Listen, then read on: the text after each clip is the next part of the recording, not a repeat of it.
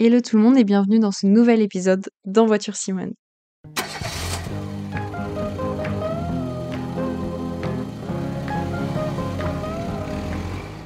Aujourd'hui, on se retrouve avec Gwen Lavilla. C'est une photographe de montagne, mais elle est aussi community manager pour une station de ski. Et aujourd'hui, on l'interroge sur son mode de vie, notamment de ses voyages fréquents en montagne, son rapport à la solitude et la connexion avec la nature qu'elle peut avoir grâce à son métier. J'espère que l'épisode vous plaira et je vous laisse avec sa présentation pour commencer. Moi, c'est Gwen. euh, je suis photographe spécialisée dans la montagne et également community manager euh, pour une station de ski. D'accord. Je voulais euh, du coup revenir sur ton parcours, parce qu'on va parler aujourd'hui de ton métier, d'être photographe euh, en montagne, enfin une partie de ton métier en tout cas. Et euh, je voulais savoir euh, ton parcours, parce que c'est un domaine qui est quand même bien spécifique. Oui, c'est vrai. Et euh, c'était pas du tout le domaine dans, les- dans lequel j'étais partie de base. Euh, faut savoir que quand j'ai quand j'ai terminé le lycée, je suis partie en fac de droit. D'accord. Rien à voir. Donc, euh, absolument rien à voir. Et j'ai un master en droit des affaires, spécialisation contrat, donc vraiment rien à voir de Ah ouais. près ou de loin avec la montagne. Euh, j'ai passé deux ans à travailler euh, en cabinet d'avocat et en entreprise, et j'ai fait un bore-out. Je savais pas que ça, ça s'appelait comme ça à l'époque, le terme n'existait pas, mais, euh, mais c'était clairement ça, c'est-à-dire que je- j'en étais au point où je regardais l'aiguille tourner sur l'horloge euh, pour attendre que ma journée finisse.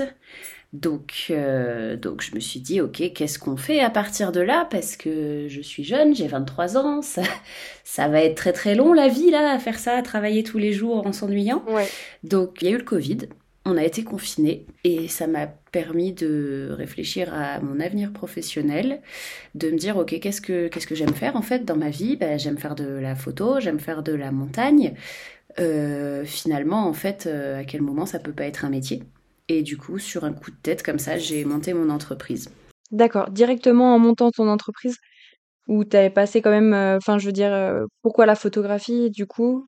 J'ai pas de, de vraies raisons concrètes. euh, en fait j'en ai un peu toujours fait. D'accord. Et tu vois, j'en ai tellement un peu toujours fait que euh, ça m'avait jamais semblé euh, possible que ce soit un métier. Je sais pas si tu vois ce que je veux dire. Oui, ça reste plus une moi- passion dans les dans les têtes, je pense. C'est ça, pour moi c'était un loisir, une passion qui faisait partie intégrante de ma vie et je m'étais jamais dit ça peut être mon travail en fait finalement. Mm. Donc, euh, donc ouais, il n'y a pas, il y a pas eu de, de, de grand déclic de mon grand-père était photographe, je vais faire comme lui. C'est, c'est juste en fait à un moment je me suis dit mais puisque j'aime faire ça, euh, pourquoi ça pourrait pas juste être mon travail au final? Ça marche. Et du coup, t'es directement passé euh, de, de ton ancien métier à lancer ta propre boîte? Ouais, j'ai, j'ai vraiment fait ça sur un coup de tête. Ok. Ça, ça a vraiment été euh, le fait d'être euh, enfermée chez moi avec le confinement. J'habitais encore en centre-ville en plus à l'époque, donc t'étais vraiment enfermée, enfermée. Euh, et je sais pas, ouais, ça m'a, j'avais tellement rien à faire en fait que tu réfléchis à ta vie au bout d'un moment. Ouais, carrément. Et du coup, ouais, ça a été vraiment un coup de tête. Euh, Mon CDD se terminait, on me proposait un CDI.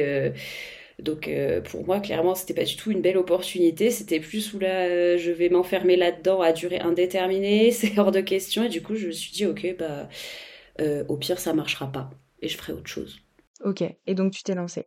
Et pourquoi la, la montagne en particulier? Euh, bah, parce que je suis savoyarde, je pense que déjà c'est une vraie raison. Oui. Euh, et puis parce que j'ai toujours fait de la montagne, c'est-à-dire que la première fois que je suis allée en montagne, je pense que j'avais deux ou trois semaines et j'étais dans un porte-bébé. Euh, mes parents font énormément de montagne, c'est vraiment leur passion. Tu vois, t'as des gens qui partent en vacances à la plage, eux, ils partent faire une semaine de trail euh, non-stop et c'est leurs vacances. C'est comme ça qu'ils se reposent et qu'ils se détendent. D'accord. Donc euh, j'ai toujours baigné là-dedans et, et bah j'aime ça aussi hein, euh, clairement. J'ai pas fait que de la photo de montagne dès le début parce que je me suis dit ce serait quand même dommage de s'enfermer tout de suite dans un truc, on va quand même toucher à d'autres choses. Donc j'ai fait un peu de photos de mode, j'ai pas aimé.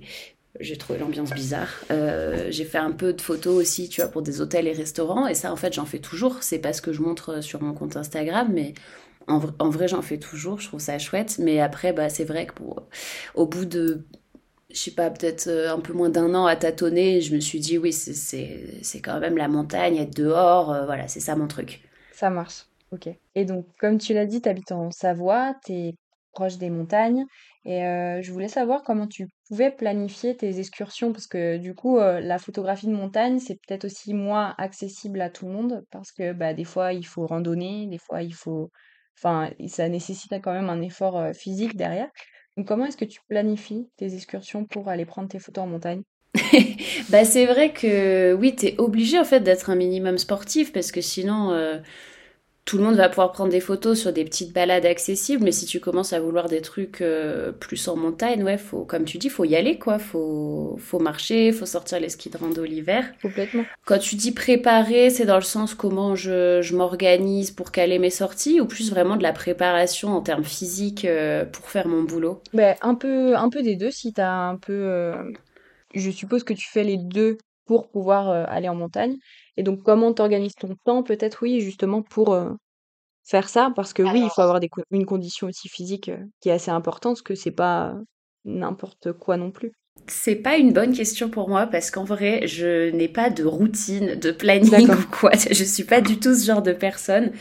je fais beaucoup selon ce que j'ai envie de faire. Je vais pas, tu vois, je, si j'ai prévu d'aller me faire un entraînement course à pied et que vraiment ce jour-là je le sens pas, euh, ça va pas me perturber de, de, changer ma semaine et de le reporter au lendemain et de faire autre chose.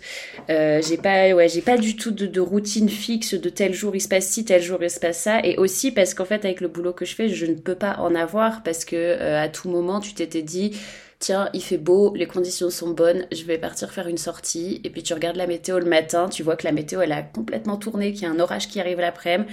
Donc bah t'annules ta sortie et tu repenses complètement euh, tout ton planning de la semaine ou des fois aussi euh, en freelance tu vois il y a des clients qui vont me faire des demandes ils vont pas forcément anticiper beaucoup leurs demandes donc pareil tout mon planning va bouger parce que finalement de façon complètement imprévue je vais caler un shoot qui n'était pas là la semaine précédente euh, donc c'est, je trouve que c'est pas, c'est pas un mode de vie où tu peux vraiment avoir une vraie routine calée parce que tu as tellement les aléas euh, clients, les aléas météo et puis, et puis les aléas euh, ton corps aussi où des fois tu es à fond, tu, tu, penses que ça va le faire et franchement tu arrives euh, le jour même, des fois tu es claqué. Ouais. Donc, bah, si t'es pas en train de, si t'as pas une presta, vraiment un contrat. en tout cas, moi, je sais que si j'ai pas la contrainte contrat, si j'étais juste partie pour m'entraîner ou même pour faire une sortie pour le plaisir parce que c'est important aussi de faire des photos pour le plaisir. Ouais, garder la bah, Des fois, je, voilà, des fois je vais m'écouter aussi, tu vois, je, vais me dire ok là, là je, suis peut-être un peu KO, finalement je vais peut-être changer mon programme.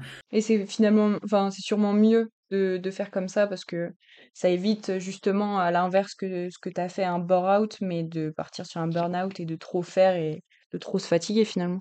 Bah, de toute façon, j'ai fait les deux, comme ça, au ah, moins, c'était simple. enfin, j'ai, j'ai pas fait un vrai burn-out, mais j'en suis passée pas très loin à justement vouloir trop faire, tu vois, me dire, c'est ma passion, j'adore ça, donc en fait, bah, je vais pas me mettre de limites parce que j'aime ce que je fais, et en fait, non, ça marche pas comme ça, même si t'aimes ce que tu fais, ça reste ton boulot, t'as besoin d'avoir du temps pour te poser, t'as besoin d'avoir du temps avec tes amis, avec ta famille. Euh, ouais, prendre du repos. Et oui, c'est ça. Et sinon, en fait, au bout d'un moment, même, même si t'adores ce que tu fais, ça va pas, quoi. Ouais, ça serait trop bête de se dégoûter, je pense, d'une passion euh, qui est en plus ton métier. Enfin. Bah oui, c'est ça. Et puis, et puis même en plus euh, de, de, se faire mal, parce que bah, comme c'est un boulot où t'es dehors, tu marches, tu cours, tu fais plein de trucs, en fait, la blessure de fatigue, elle peut arriver, hein, clairement. Ah ouais, ouais, carrément. En fait, ça serait trop, trop bête. Euh, de passer à côté. Bah, c'est ça. Mais bon, je me suis rendu compte à temps, tu vois, que justement, je forçais un peu trop et que, ok, j'adore mon travail, mais, mais c'est cool aussi euh, de se garder du temps euh, vraiment sans pression, sans rien. Du coup, j'ai levé le pied et bah, là, tu, ça fait trois ans et demi maintenant que je suis à mon compte. Je pense que maintenant j'ai mon rythme. J'ai pas de routine, mais j'ai mon rythme. Je sais ce que je peux encaisser, je sais combien de jours de boulot je peux enchaîner quand est-ce qu'il faut que je me dise non là on est obligé de prendre un week-end euh. ouais bah c'est franchement c'est super de, de, se connaître assez pour euh, ne pas euh, subir en fait une pression j'ai un peu l'impression qu'en vrai quand tu te mets à ton compte t'es obligé de passer par l'étape où tu subis un peu juste le temps de le trouver justement ton équilibre ok et ça t'a mis du temps tu penses? Non en vrai pas tant que ça. bah, au début, forcément, c'était calme. tu, sais, quand tu viens de monter ta boîte, c'est calme. Hein. Oui, oui faut trouver tes clients. Euh, bon, c'est beaucoup de travail invisible aussi pour, euh, pour faire tes démarchages, pour construire, euh, je sais pas, tout ton site web, tout ça. Mais, Mais, mais quand même, tu es beaucoup dans l'attente de tes premiers clients. Et euh, donc là où j'ai trouvé mon rythme, c'est quand ça a vraiment commencé à bien tourner, où je commençais à avoir beaucoup de contrats. Et donc là, effectivement, bah, j'étais tellement contente que je prenais tous les contrats qu'on me proposait parce qu'en plus c'était que des projets cool donc euh, tu vois moi j'étais j'étais super surexcitée quoi c'était trop bien euh, je commençais à me sortir un salaire c'était incroyable et, et, du coup, bah, en fait, c'est à ce moment-là et pas en lançant ma boîte que là, j'ai trouvé mon rythme parce qu'il y a un moment où je me suis dit, ok, c'est trop cool, d'accord, mais là, on est fatigué un petit peu quand même. ok. Et c'est là où tu as pu t'écouter, parce que tu avais le temps de voir. Et du coup, bah, c'est ce qui m'a permis de, ouais, d'avoir l'équilibre aujourd'hui, vie pro, vie perso, de, de savoir euh, quand est-ce qu'il va falloir que je me pose, euh, si... de pas forcément vouloir accepter tous les projets juste parce qu'ils sont cool, parfois de dire au client bah oui c'est cool mais alors par contre euh, à telle date je pourrais pas le faire, est-ce que ça peut être faisable euh, une semaine plus tard Savoir aussi s'imposer un peu finalement auprès des clients pour, pour te préserver. Ouais, ok. Mais c'est un bon conseil, je pense. Si des auditeurs pouvaient nous écouter, ils seraient intéressés. C'est faut savoir faire ça aussi. Bah, c'est dur au début, hein, parce que, bah, mine de rien, financièrement, le lancement en tant qu'indépendant, c'est compliqué. Ouais, ouais, c'est pas étonnant. Donc, euh, c'est dur au début, t'as envie de tout accepter juste parce que tu te dis, ok, là, il y a du boulot qui arrive, donc faut que j'en profite. Euh, faut, faut rentabiliser. Faut que je me pré... Ouais, et puis tu te dis, faut que je me prépare. Imaginons, dans deux mois, j'ai plus de boulot, donc là, faut que je prenne tout ce qui vient pour m'assurer une sécurité. Euh. Ouais c'est un peu ouais c'est pas simple au début de, de, trouver un peu la balance. Et après même en vrai même maintenant hein, je sais quand il faudrait que je refuse un projet et puis des fois t'as quand même le, stress de la vie quotidienne euh, de se dire ouais, mais après j'ai pas trop de projets pour euh, le mois suivant donc est-ce que je le prendrai pas quand même et je me reposerai plus tard euh, ouais il faut savoir le débat mental. Ouais ça peut ne pas être simple. Est-ce que tu as une expérience de photographie et de voyage par rapport à la photographie. Ça peut être un voyage très court, euh, je veux dire, à côté de chez toi ou autre, qui a eu un impact sur ta vie pro, euh, enfin, grâce à, mmh. à cette expérience, quoi. Est-ce que ça a eu un impact sur ta vie pro et peut-être aussi sur ta vie perso bah, je pense que ce qui a eu le plus gros impact, c'est le premier contrat que j'ai décroché qui était vraiment, vraiment dans le domaine du sport et de la montagne. D'accord. Où euh, je suis partie euh, être photographe sur une, sur une course en montagne qui durait 7 jours. Ok. Ah ouais, gros Donc en, immersion complète, du coup, quoi, t'es es dedans avec eux.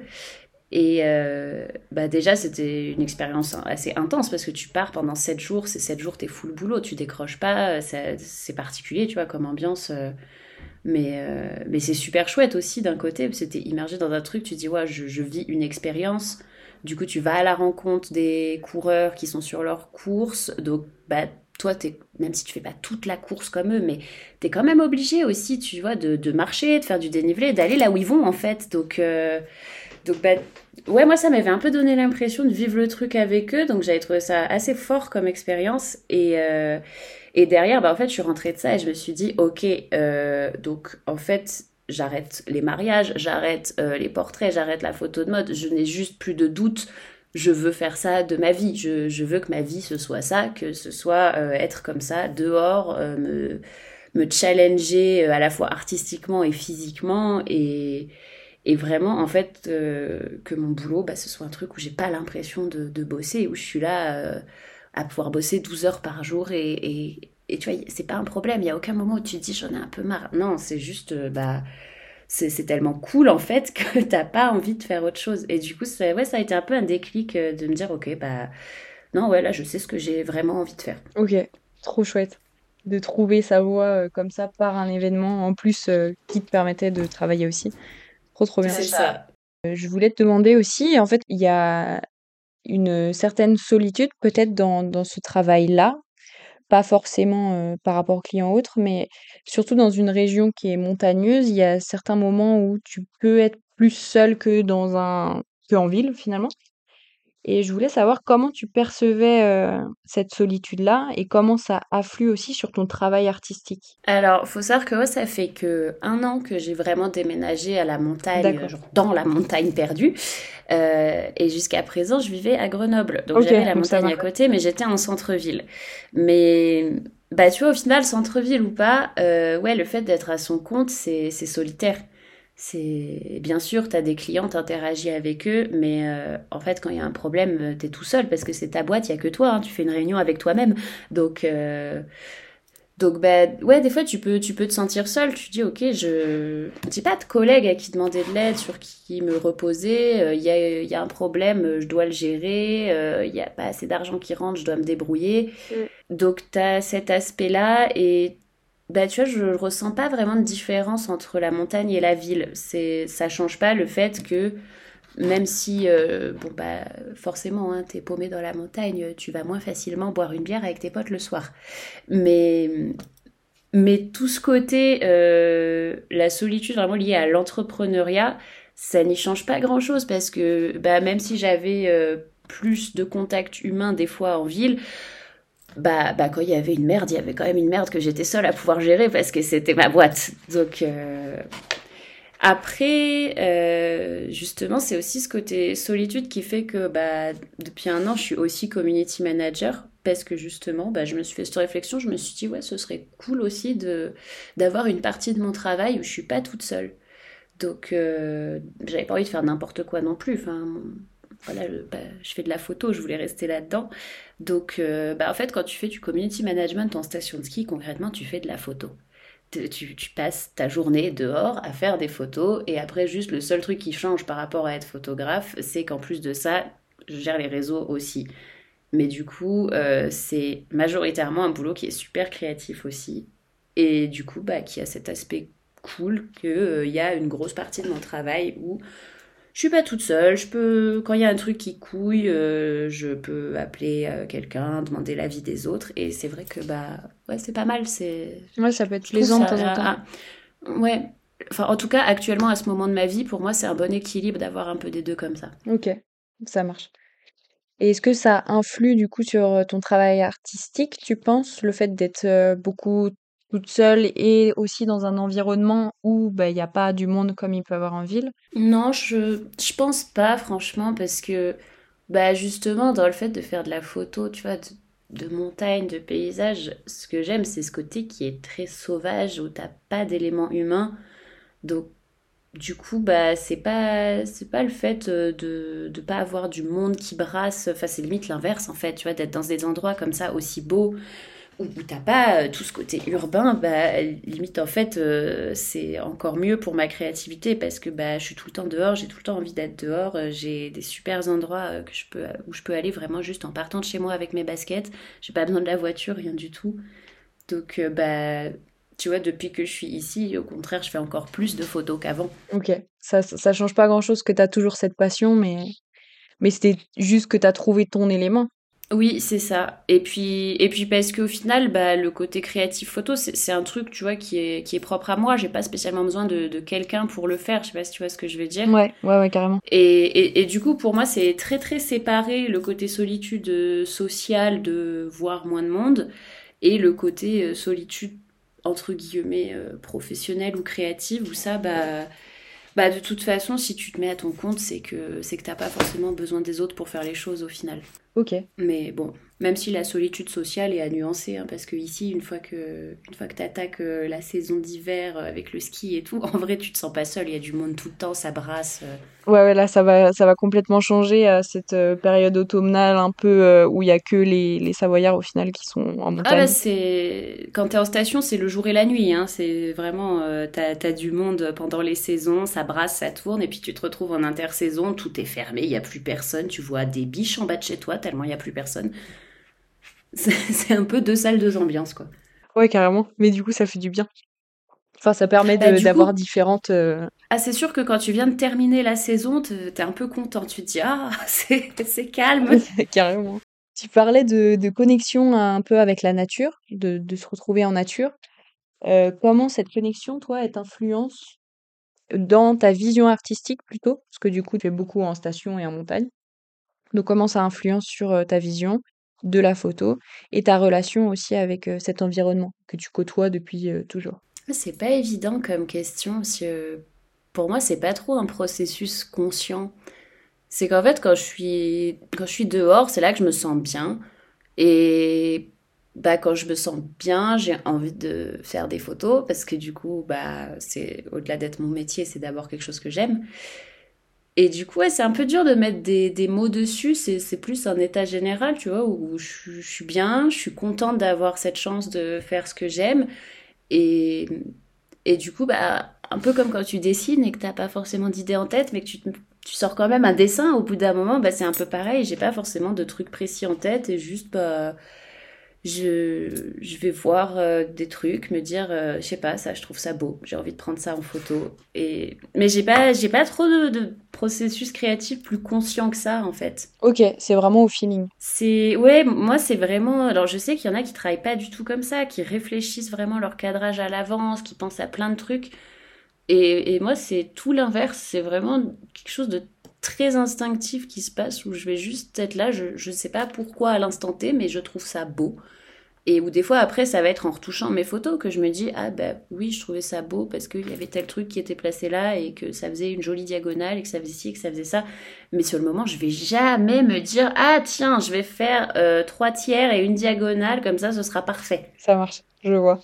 Comment ça t'est venu de, de, partager en fait cette, euh, ces photos de, de la montagne hum, je sais pas, parce que, parce que pour moi, quand tu fais de l'art, c'est aussi pour le montrer. Mm. Alors, je pense qu'il y a des gens qui le font que pour eux, hein, c'est, peut-être, mais, mais pour moi, je sais pas, pour moi, l'art, c'est, quelque chose que tu partages. Tu penses que tu avais euh, besoin de, de le montrer aussi? Besoin, je sais pas, plus envie. Ouais, envie. Ouais, ouais, le, le mot est, est peut-être mieux choisi, ouais. Ouais, c'était vraiment envie, c'était. C'était, ouais, de me dire, bah bah oui, je, je, fais, je fais ça, j'aime le faire et j'ai envie de le partager aussi au final. Ok. Bon, et après, euh, un côté très pragmatique aussi qui est que quand tu es freelance et que tu es photographe, euh, bah, il, faut, il faut bien que tu le partages ton travail si tu veux que, que des clients viennent te voir. Ah oui, complètement. Ça, c'est le côté moins, voilà, c'est le côté moins glamour. Ouais, ouais, ouais carrément. Bah, c'est de la publicité, c'est de l'auto-publicité. Euh. Et c'est normal. Ah bah c'est ça, c'est qu'il faut que tu montres ce que tu fais parce que c'est un métier visuel. Donc euh, si tu montres pas, bah tu n'auras pas de travail. Ouais. Ah oui, c'est sûr. Mais tu le fais euh, sur euh, tes réseaux. Enfin, sur en tout cas Instagram. Moi, je suis beaucoup sur Instagram et un peu sur LinkedIn, mais tu, tu, le montres. Oui, bah, c'est ça, c'est lui. Ouais. Et eh bah ça marche bien. Merci. Bon après il y a le côté partage, enfin vraiment partage aussi hors, hors aspect commercial que j'aime bien où bah en fait je trouve ça chouette ce côté où tu as, une communauté euh, qui a les mêmes centres d'intérêt que toi et après du coup tu peux échanger, tu peux même rencontrer des gens. Enfin, j'ai une de mes meilleures amies à l'heure actuelle, euh, c'est par Instagram qu'on s'est connus. Ok, trop chouette. Parce que justement, euh, bah en fait on s'est retrouvés à discuter de choses qu'on aimait toutes les deux et et enfin ouais je trouve ça super cool en fait d'avoir ce genre de plateforme comme ça où où tu peux rencontrer des gens euh, qui sont pas du tout chez toi, que tu n'aurais jamais croisé autrement. Ouais. C'est cool. Carrément. Vraiment. Et euh, pour en revenir avec euh, la nature, et quelle, quelle relation tu as avec, avec l'environnement? Est-ce que c'est quelque chose que... Parce que tu as toujours habité en Savoie. Enfin, je sais pas si tu as bougé entre-temps, mais je veux dire, es, bah, du coup, tu es savoyarde. en Isère. Ouais. Donc, ouais, ça fait un moment. Tu as vu aussi la montagne évoluer, les saisons bouger, les, les glaciers aussi euh, rétrécir. Enfin, je veux dire, c'est quelque chose qui est là en ce moment. Oui. Qui se passe. Et du coup, c'est quoi cette relation que tu as avec euh, cet environnement qui change autour de toi? Bah, ça a un côté triste. Tu vois, quand tu as, as connu la mer de glace il y a 15 ans et maintenant, en vrai, c'est triste. Tu... Je pense vraiment que c'est un choc un peu. Voilà, c'est pas un truc qui fait plaisir à voir. Après, bah, je pense pas être une personne négative en fait. Donc bah, bien sûr, hein, je, je me sens concernée par l'environnement. Je, pense que c'est un peu indispensable. Euh, mais plus pour le côté, tu disais comment tu, tu vis ce changement bah oui, ça me rend triste de voir moins de neige, de voir les glaciers fondre. Et après, bah en même temps, j'essaye de me dire, bon, bah pour l'instant, ça évolue comme ça. Euh, faut essayer quand même aussi bah, de, de, continuer à profiter de la montagne. Après, bah, sensibiliser les gens à, à en prendre soin aussi, du coup, pour, euh, pour essayer de pas la dégrader encore plus que ce qui se passe juste avec le réchauffement climatique c'est bah, un truc que j'essaye de faire de plus en plus sur les réseaux, essayer de, de, de, de, sensibiliser un peu à cette culture de la montagne que moi on m'a donnée petite et que certains arrivent et n'ont pas du tout et se rendent pas compte et, Et bah, je me dis, si, ouais, peut-être si tout le monde s'éduque un peu plus, on, pourra préserver euh, ces territoires qui sont quand même super beaux. Et on pourra quand même avoir des endroits chouettes euh, malgré les glaciers qui fondent. Bah oui, c'est ça que, enfin, en tout cas, c'est ce que j'ai remarqué moi sur euh, ton compte Instagram et ce que je pensais, je me faisais la réflexion aussi.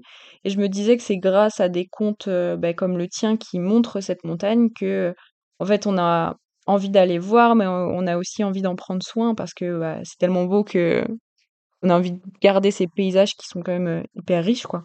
Bah c'est le but, hein. je suis pas la seule à faire ça, à montrer et à essayer de sensibiliser. Et c'est vrai que je pense que c'est un peu le but à chaque fois de, de dire la montagne, c'est beau, c'est génial, mais par contre, euh, bah faites pas n'importe quoi, prenez-en soin. Oui, carrément, bah oui. Faut que ça reste aussi beau euh, pour tout le temps, quoi. Enfin, pour les prochaines, mm-hmm. les prochains bah, touristes c'est pas chez nous en fait. Enfin, c'est un peu ma vision des choses, c'est que quand on va en montagne ou même dans n'importe quel espace naturel, on n'est pas chez nous. On est, on est un peu un invité.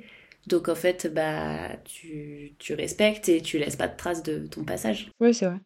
Pour revenir sur une, une touche un peu plus euh, joyeuse, je voulais euh, savoir comment tu choisissais, euh, enfin, même si tu as quand même dit que tu faisais les choses assez euh, au feeling, mais est-ce que as, des fois tu choisis ton moment idéal pour aller capturer euh, bah, la beauté des, montagnes?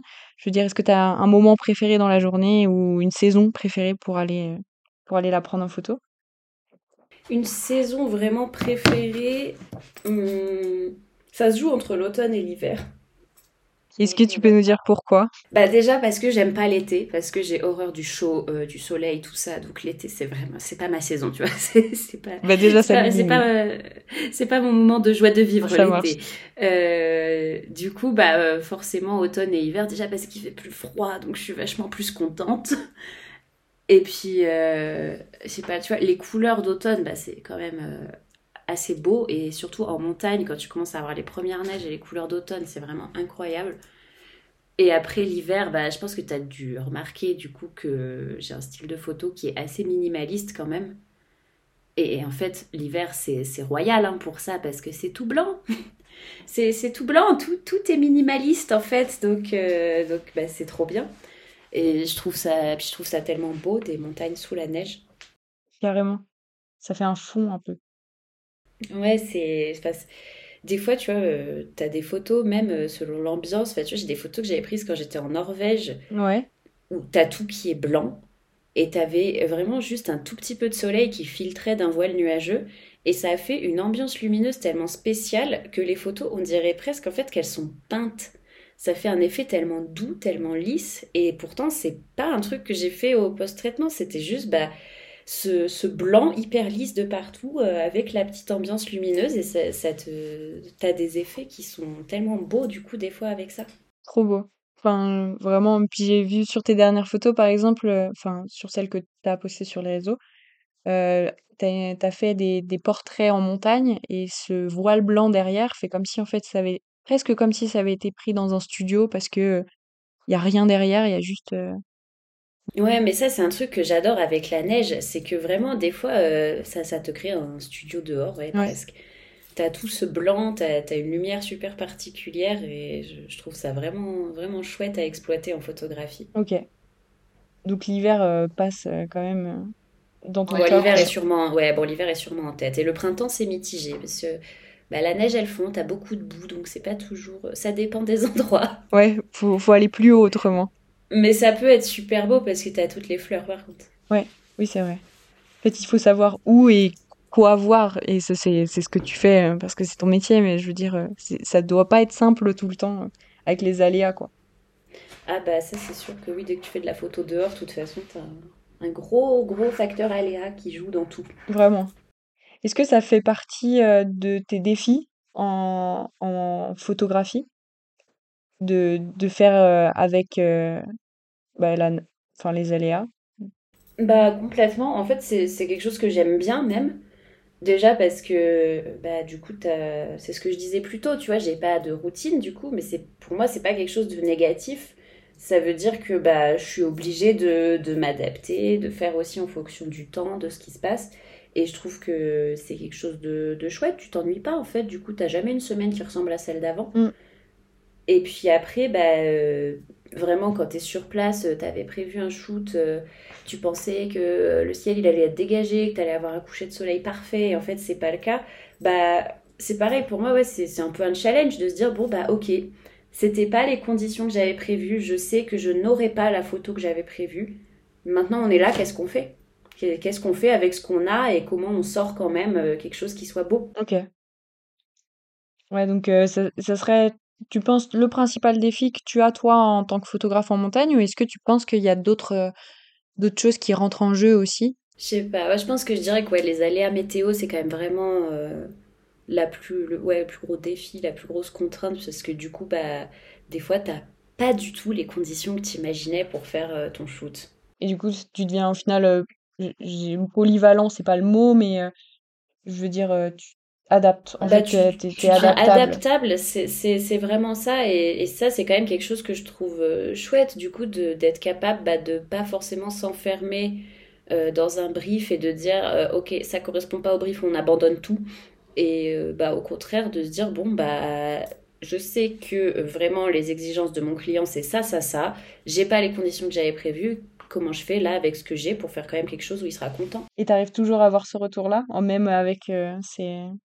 Pour l'instant, écoute, euh, je sais pas si j'ai eu de la chance ou quoi, mais pour l'instant, euh, j'ai réussi à, euh, peu importe la météo, à ce que le résultat soit toujours cool, que, enfin en tout cas que le, que le client en face soit toujours content de, du résultat. Mais parce qu'après, bah, au final, en fait, quand j'ai des briefs vraiment ultra précis qui me disent euh, beau temps, j'y vais pas si je suis pas sûre à 100%, tu vois, si j'ai pas vérifié trois météos le, le matin même. Euh, si j'ai un doute, je reporte quand c'est vraiment comme ça, noir sur blanc, on veut du soleil, voilà. Et après, bah, du coup, les shootings où je vais m'adapter, même si les conditions sont différentes, c'est parce que c'était pas tant la météo qui était importante, c'était d'autres choses. Et du coup, bah, jusque-là, effectivement, ça, le, retour derrière s'est toujours bien passé parce que, parce que je pense que c'est ça aussi, hein, c'est que c'était pas euh, la météo, la lumière, le facteur déterminant pour eux, mais euh, plus la façon dont allaient être mis en avant les produits ou la destination. Et du coup, euh, à partir du moment où ça leur convenait, bah, le reste était OK aussi. Ok, bah, ça c'est parfait. Enfin, tant mieux en tout cas, c'est que ton travail plaît, quoi. Ouais, bah puis c'est de la préparation en amont, c'est que tu communiques avec ton client pour justement bien, tu vois, tu, tu bordes bien avec lui quels sont les points vraiment absolument essentiels et, et quels vont être les, les, autres points où il aimerait bien que ce soit comme ça, mais il n'est pas fermé à ce que ce soit autrement si finalement c'est mieux. Est-ce que tu as un conseil à donner euh, aux auditeurs qui, euh, aux auditrices qui pourraient nous écouter euh, pour se lancer dans, dans la photographie? Et surtout de se mmh. lancer pourquoi plus peut-être même en tant que, que indépendant lancer sa boîte? Bah je pense que le premier conseil que je donnerais vraiment avant tout le reste c'est euh, de pas se dire je vais me lancer, mais j'attends ci, mais j'attends ça, j'attends d'abord d'être sûr de pouvoir avoir des clients, j'attends d'avoir telle sécurité, tel machin, tel bidule. Et en fait, quand tu fais ça, tu te lances jamais tu, tu te lances jamais parce que parce que t'auras jamais les conditions parfaites en fait euh, pour te lancer. Il y aura toujours des aléas, des risques. Et du coup, bah, en fait, quand tu fais ça, tu finis par jamais te lancer et c'est dommage. Et, euh, et c'est pas grave si ça marche pas.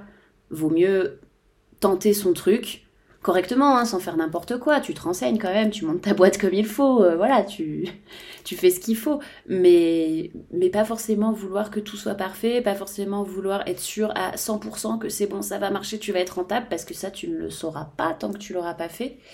Et, et, vraiment, bah ouais, se, se dire aussi, mais si ça marche pas, c'est pas grave. C'est pas la fin du monde et, et on trouve toujours autre chose à faire, je pense. Donc, euh, bah, vaut mieux essayer et pas avoir plus tard des regrets de ne pas avoir essayé, même si ça n'a pas marché. Mm. Et puis, bon, après, euh, bah, avec du boulot, en vrai, il n'y a pas de raison que ça marche pas. Ouais. Donc, se lancer sans se trouver trop de bonnes excuses pour euh, jamais se lancer finalement. Non, mais ouais, je pense vraiment parce que bah, j'ai des potes qui voulaient se mettre en freelance où j'avais vraiment remarqué ça.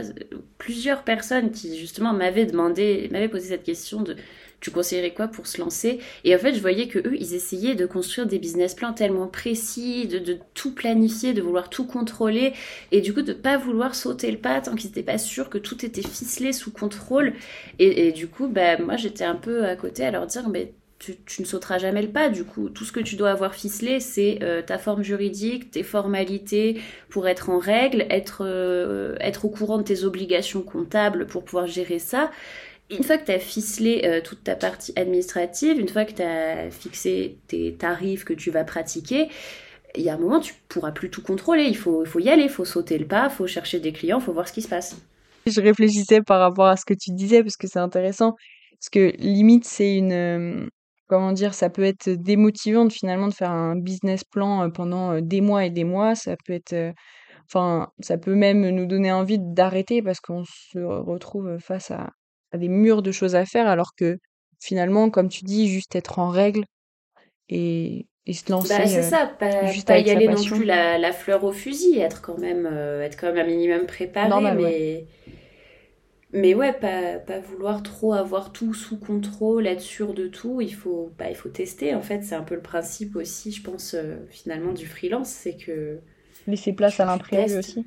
Ouais, c'est ça. Sinon, bah, autant rester en salariat avec des horaires fixes, un salaire fixe. Et là, au moins, t'as pas de surprise. Ouais, oui, oui c'est ça.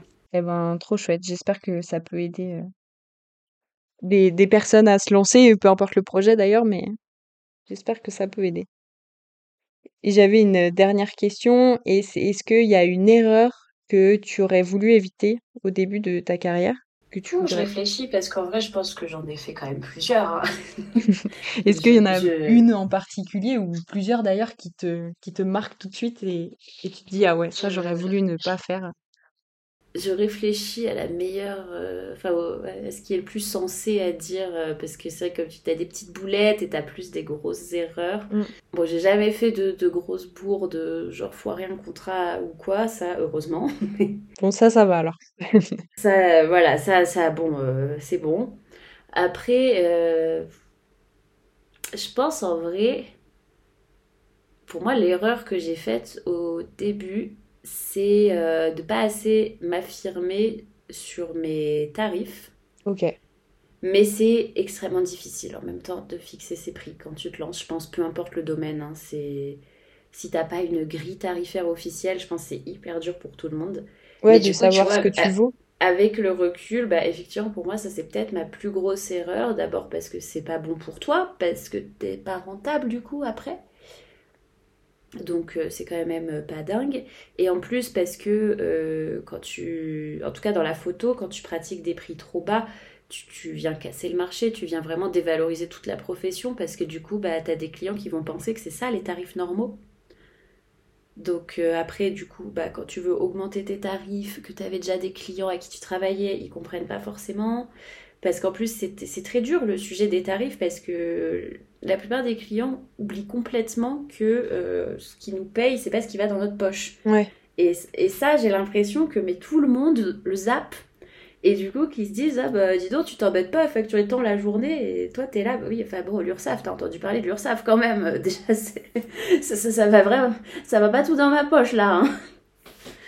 Donc, euh, ouais, c'est un sujet compliqué, et je pense que bah tu vois, si je devais me relancer en repartant de zéro, bah j'aimerais bien du coup, dès le début, vraiment mieux me cadrer sur ce sujet-là, faire, euh, faire des vrais calculs pour calculer avec toutes mes charges, qu'est-ce qu'il me faut comme tarif minimal pour être rentable, parce que du coup ça je l'ai pas fait tout de suite, je l'ai fait après quand je me suis rendu compte que je travaillais beaucoup et que je gagnais quand même vraiment trois cacahuètes, donc il y avait un problème. Du coup, bah là, tu te poses, tu calcules, tu fais oui, il y a un problème je travaille pour, euh, pour euh, même pas euh, deux, fois, deux fois moins que le SMIC. Non, il y a un souci. Mais du coup, je pense que voilà, je ne referai pas, si c'était à refaire cette erreur-là, je cadrerai ça vraiment direct, tout de suite, pour, pour être sûr, en fait, de, bah, de quand même ne pas travailler à perte, parce que c'est mieux. Oui, complètement. C'est ton travail à temps plein, donc... Voilà. Et puis parce que aussi, bah, quand tu vends une prestation, tu tu vends ce que tu fais, tu vends un savoir-faire finalement, et que je pense que c'est important d'être capable de, de, se valoriser et d'être capable de se dire oui, en fait, euh, mon travail mérite d'être rémunéré correctement. Et ce qui n'est pas toujours facile au début, où du coup, tu as tendance à pas oser euh, mettre des prix qui te paraissent importants parce que tu bah, as beaucoup de syndrome de l'imposteur au début, je pense, pour beaucoup de monde. Ouais, je pense qu'il faut s'affirmer en fait dans ce dans son travail qui est euh, c'est ça ouais, pas pas se lancer en se disant OK, je débute, faut vraiment pas que je fasse payer trop cher, se dire non non, c'est mon travail que je propose de façon professionnelle, si je le propose de façon professionnelle, c'est que bah, j'estime que j'en suis capable. Ouais. Donc, euh, et puis, bah, du coup, en fait, si, si tu crois pas toi-même en ton travail et en ta valeur, bah, bah personne n'y croira. Donc, euh, je pense que c'est un premier pas vers ça aussi, de se dire, OK, ce que je fais mérite qu'on me paye euh, et qu'on me paye pas une misère. Ouais, carrément. Et puis, c'est pas parce que tu es ton propre patron que tu dois te, genre, te dévaloriser parce que c'est ta boîte à toi et pas, enfin, que tu travailles pas pour quelqu'un d'autre, quoi. Ouais, ouais, c'est exactement ça. Et puis parce que un truc que, que, je bassine tout le temps aux gens, mais que je bassinerai jusqu'à ce que ça rentre, c'est aussi, c'est pas parce que tu fais un métier que tu adores et où tu prends du plaisir et où t'es pas à avoir envie de mourir 7 heures par jour derrière un bureau, c'est pas parce que tu fais ça que ça justifie que tu sois en galère financière pour le restant de tes jours sous prétexte que euh, t'aimes ce que tu fais. Mm. Il n'y a pas de corrélation, c'est juste en fait, bah c'est juste un choix de vie malin au bout d'un moment, du coup, c'est que tu as choisi de faire un truc qui te plaît, mais c'est pas une raison pour pas gagner ta vie. Justement, ouais, faut se mettre encore plus en valeur. Bah, c'est ça. Et c'est vrai que ça, c'est un truc que je bassine beaucoup, mais parce que, parce que ça me saoule les réflexions des gens, des fois, du, tu vois, qui vont dire, mais euh, tu, tu, pourrais faire payer moins cher, c'est du plaisir. Tu fais, oui, bah, oui, c'est du plaisir, mais c'est mon boulot, et comme tout le monde, j'ai un loyer, je fais des courses, je mange. Ouais, c'est ça. Ouais, on dit pas ça à des comptables qui sont contents d'être comptables, quoi, donc. Euh, c'est pareil non, c'est ça. photographes. C'est ça. Donc on a un peu dérivé de ta question de base, mais... oui, je vois, du coup. complètement. Eh ben, moi, c'était ma, ma, dernière question. Je sais pas si tu avais quelque chose que tu avais envie d'ajouter, quelque chose qui te tenait à cœur de dire. Et autrement, euh, ben, où est-ce qu'on peut te retrouver pour suivre ton travail? Bah écoute, je pense que on a pas mal fait le tour de plein de choses. Hein. Là, euh, on a bien papoté, donc euh, je pense pas avoir autre chose à ajouter. Et puis après, bah, pour me retrouver, c'est euh, at Gwenlavilla sur Instagram euh, ou alors sur, euh, directement sur le web gwenlavilla.com pour voir vraiment absolument toutes mes photos. Ça marche. Eh ben, je mettrai le, lien dans la description de la plateforme d'écoute que les, les, personnes pourraient écouter. Et puis voilà, comme ça, ils pourront aller voir ton travail qui est très chouette. En tout cas, moi, j'aime beaucoup. Donc, je te suis. Bah écoute, merci beaucoup. Bah, avec plaisir, merci à toi d'avoir participé à cet épisode de podcast. C'était vraiment un chouette euh, moment. J'espère que vous avez également apprécié cet épisode de podcast et vous retrouve très bientôt pour un nouveau. Ciao